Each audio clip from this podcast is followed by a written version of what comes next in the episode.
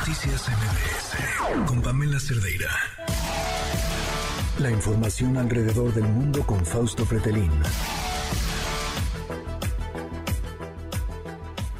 8 de la noche con 42 minutos. Gracias por continuar en este espacio en MBS Noticias. Y bueno, ahora hablamos de temas internacionales muy importantes y le agradezco enormemente que estén en esta cabina Fausto Pretelín, analista. Y bueno, mil temas, pero por supuesto hablaremos de, de una nota que nos sorprendió, quizá algunos otros no. Esto que publicaba el Washington Post en días pasados, de que posiblemente Joe Biden anunciara mañana, mañana martes, ya sus intenciones de reelegirse en el 2024. Así es, Sheila. Buenas noches. ¿Cómo estás? Gusto en saludarte. Gracias. Sí, efectivamente, eh, sorpresa por muchos temas, por muchos motivos. Tiene 80 años de edad. Obviamente, eh, si pensamos en Henry Kissinger, por ejemplo, tiene 100 años de edad y sigue escribiendo, un personaje lúcido, pero desde su casa, no es presidente.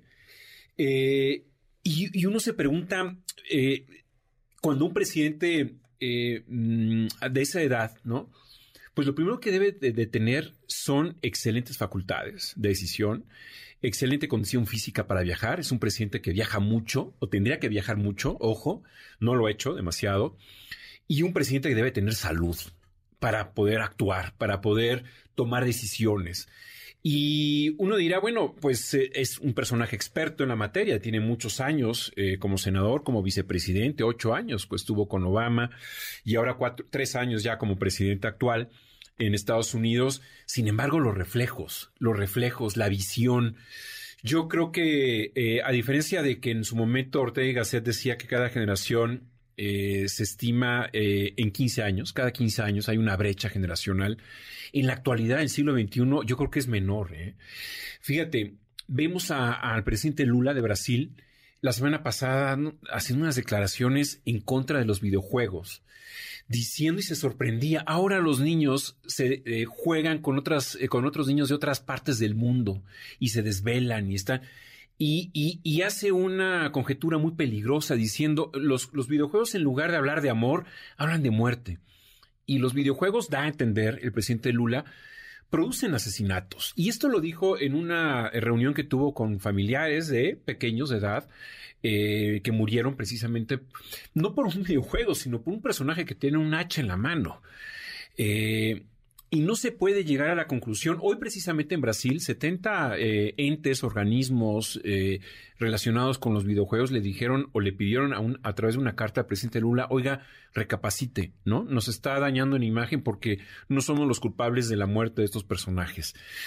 Y yo, yo traigo a colación algo que pasó en el, 23 de marzo, me parece, de, pasado, en el Congreso, en el Capitolio en Estados Unidos, cuando el, el director general de TikTok, eh, Estados Unidos, se presentó ante congresistas, ante una comisión de congresistas eh, durante cinco años.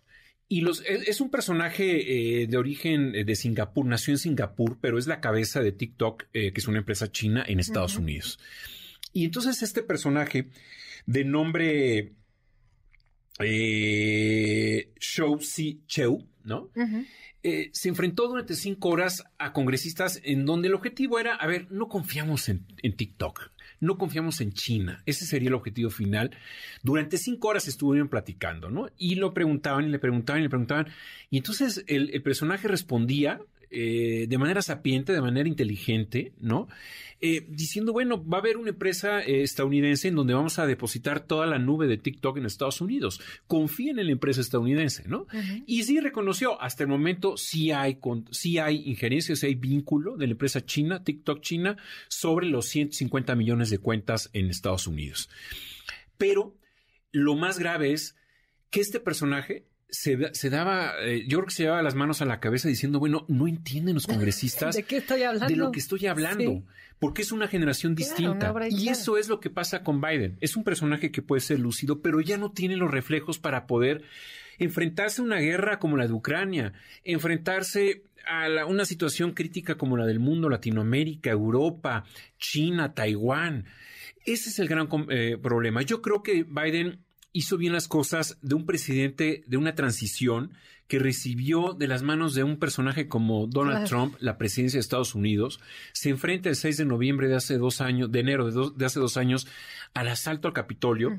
pero creo que debería de capacitar, porque según la NBC en este fin de semana, el 70% de los estadounidenses dice ya no creemos que debería de reelegirse el presidente Biden. Y 51% de los demócratas dicen ya no creemos que se tendría que eh, reelegir. Imaginémonos entonces en un cara a cara con DeSantis, el actual gobernador de Florida que tiene 44 años. Bueno, en términos generacionales es otra, otra mentalidad, ¿no? Sin entrar al matiz de quién es más brillante o quién debería de, de elegirse.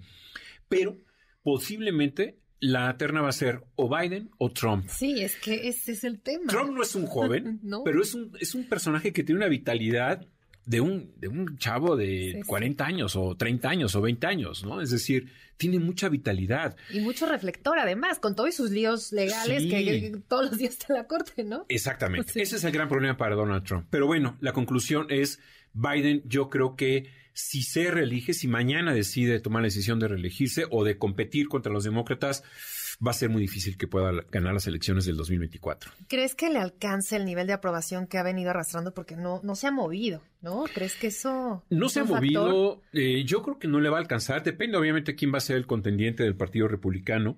Eh, empezó muy bien DeSantis, pero creo que va bajando, va cayendo.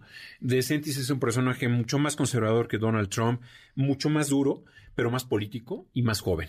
Eh, Donald Trump tiene que sortear estos, estos eh, líos legales que tiene frente a, frente a él, pero eh, creo, y sinceramente me da tristeza porque ya no se entiende a veces a Biden cuando habla, ya no se le entiende correctamente al 100%. Y yo insisto, yo creo que las, las, generaciones ya de su edad deben de darle entrada a los jóvenes. Los jóvenes que ya quieren piensan distinto, quieren otra cosa, piensan en TikTok, piensan en su futuro. Biden ya no piensa en un futuro, piensa en la actualidad, en el presente.